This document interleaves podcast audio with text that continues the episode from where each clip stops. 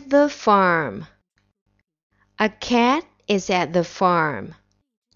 And a little kitten is at the farm too. A dog is at the farm. And a little puppy is at the farm too. A duck is at the farm.